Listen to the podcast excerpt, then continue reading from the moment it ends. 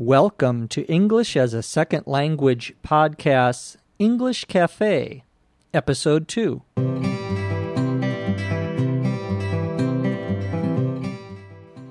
This is the English Cafe, Episode 2.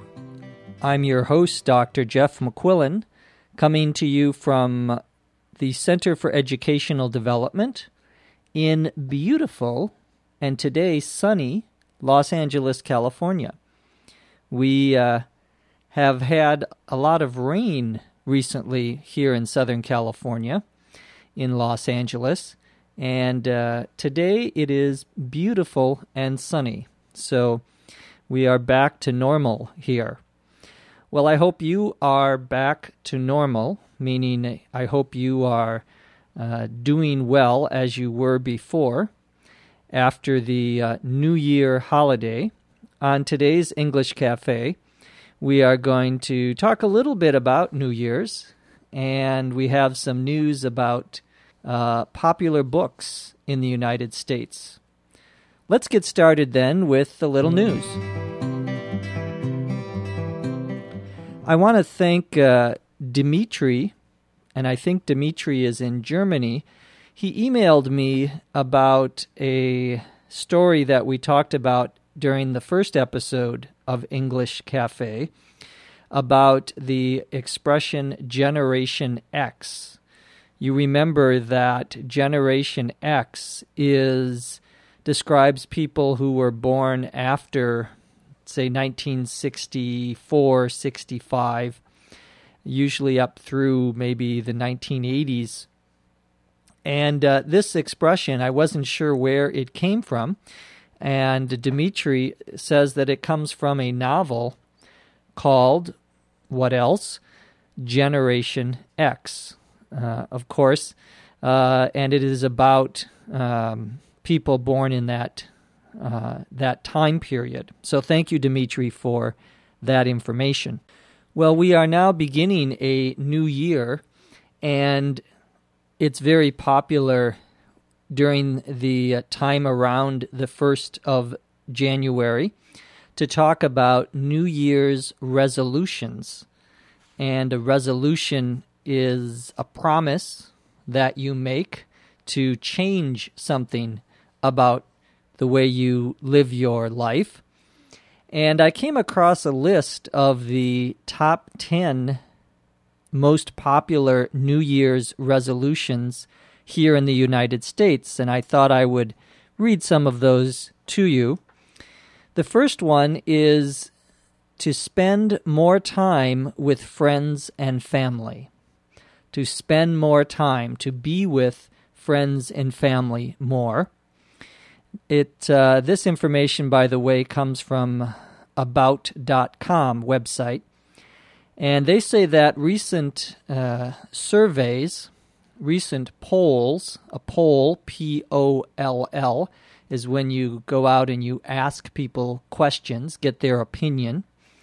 A recent poll found that more than 50% of Americans vow to appreciate loved ones the uh, expression to vow, V O W, means to promise. So they're promising to appreciate, to think about, to be kind to their loved ones. And loved ones is another word or another term for people in your family, usually. Your loved ones are usually uh, your brother, your sister, your mother, your husband, and so forth. The number two resolution was to be fit in fitness. To be fit is uh, F I T, means that you are healthy, that you exercise, that you do things good for your body. Uh, to be fit is the expression. Don't confuse that expression, to be fit, with another verb in English, to fit. To fit means that a usually a uh, a piece of clothing like your shirt or your pants is the right size for you. It's not too big, it's not too small. You can say, oh, that shirt fits you. It means that shirt is the right size for you. But this expression is to be fit. And when someone says to be fit, uh, I am fit, for example, they mean that they are uh, in good health. We might sometimes say in good shape. I'm in I'm in good shape, meaning I'm healthy. My body is healthy. Uh, and of course, uh, exercising regularly is a very good way to stay fit. Fitness, F I T N E S S, is just um, the idea of being fit. Okay? Number three resolution, and I won't read all of these, but I'll just read a couple more. Uh, number three is to lose weight. And this is a good one for me. Uh, I ate too much over the uh, over the holiday break. That's what happens when I take a vacation. I eat too much, and so now I need to lose weight. There was uh, a, a survey that found that 55% of adults in the United States weigh too much, are overweight, which is all one word overweight. Uh, and more than half of American adults are overweight. So uh, you'll see uh, uh, that's a good uh, place for Americans to start losing, stop eating so much. Uh, it's it's interesting if you travel to different parts of the United States.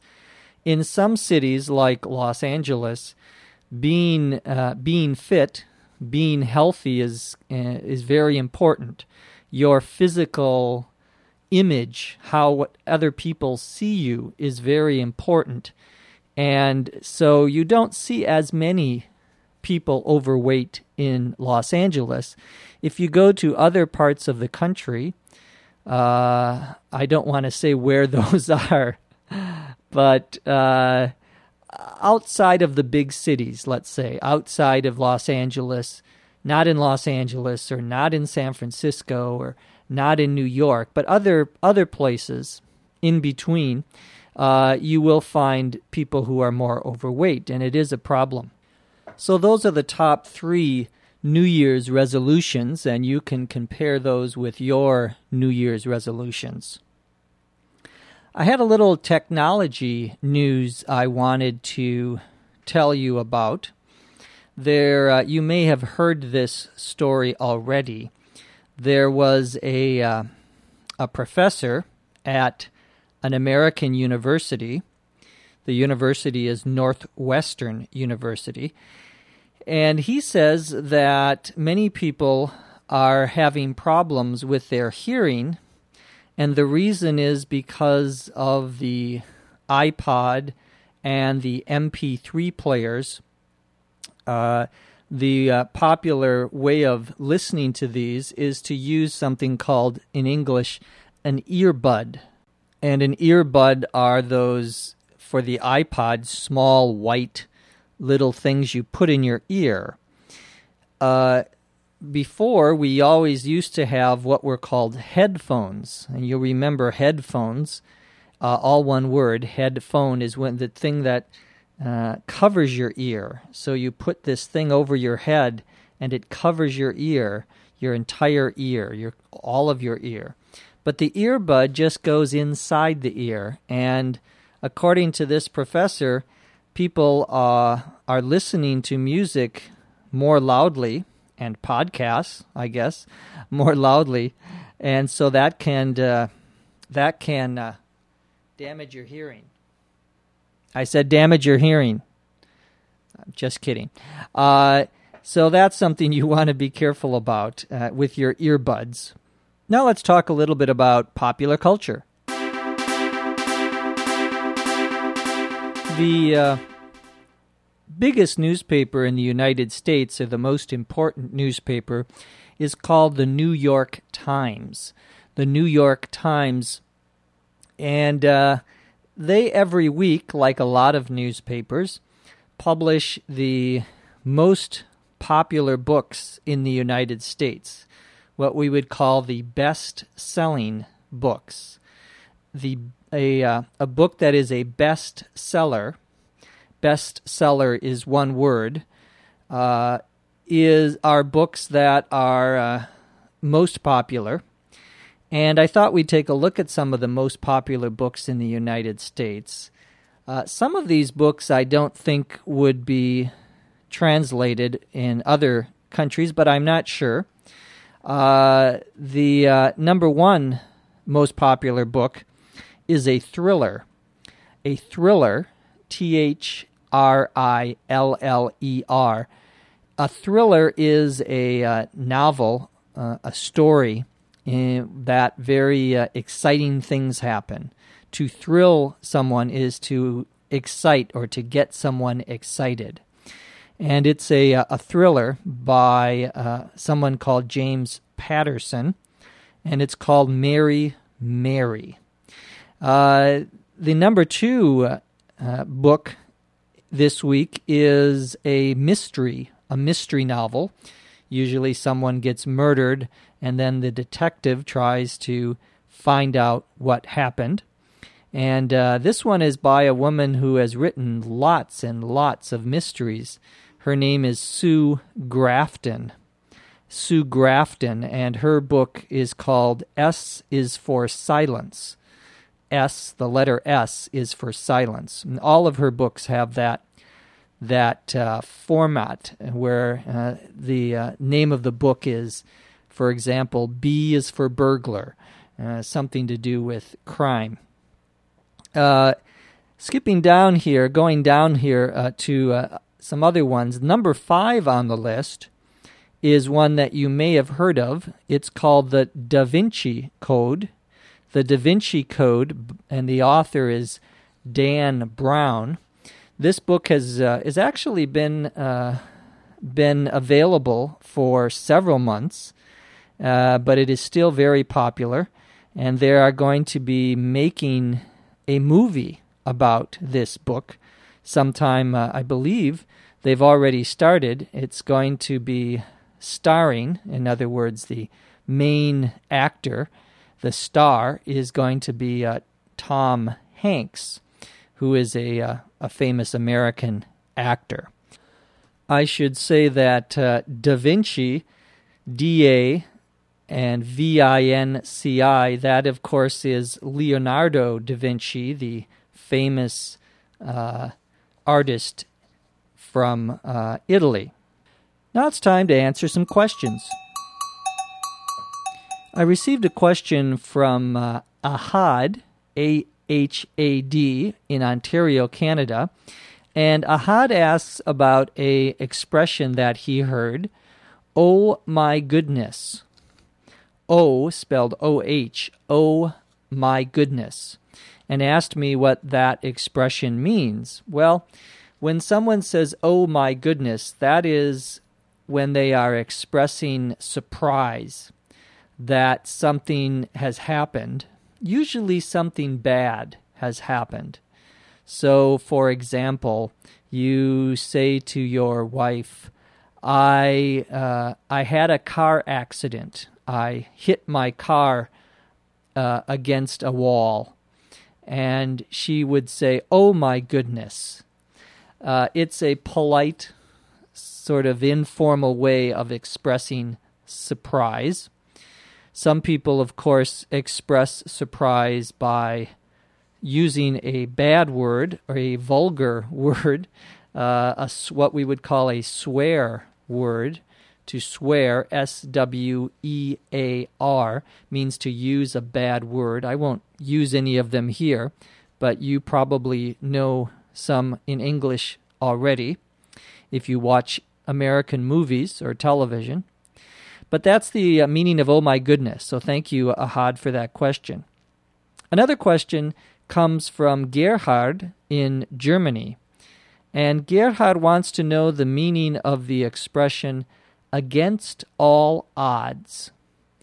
Three words against all odds, O D D S. Against all odds means when uh, something is very difficult, that uh, something's very difficult to do, and yet you do it anyway. You're able to do something uh, that no one else thought you could do, or that it was very difficult to do. Uh, let's say it's uh, it's snowing and the wind is blowing, as it has been in Europe recently. Uh, lots of snow and uh, five feet of snow on the ground, and you uh, decide you're going to go running. Well, uh, that may be possible, it, it would be very difficult. But you go outside and you start running, and against all odds, you are able to run a mile. So, against all odds means uh, with great difficulty, but you're able to do it anyway. Well, uh, we, uh, as always, appreciate your questions, and you can email those to eslpod at eslpod.com. We'd also love to uh, hear from you. Uh, we get lots of emails, but we can also, uh, now that we have this uh, new English Cafe podcast, if you would like to send audio feedback, a audio file to us, you can do that as well with your comments and questions, and we'll play those on the podcast. That's all we have time for today. I uh, want to thank you for listening to our second English Cafe. We'll be back again tomorrow with a regular ESL podcast, and English Cafe will return next week. From Los Angeles, I'm Jeff McQuillan. Thanks for listening. We'll see you next time on the English Cafe. ESL Podcast is a production of the Center for Educational Development in Los Angeles, California. This podcast is copyright 2005. No part of this podcast may be sold or redistributed without the express written permission of the Center for Educational Development.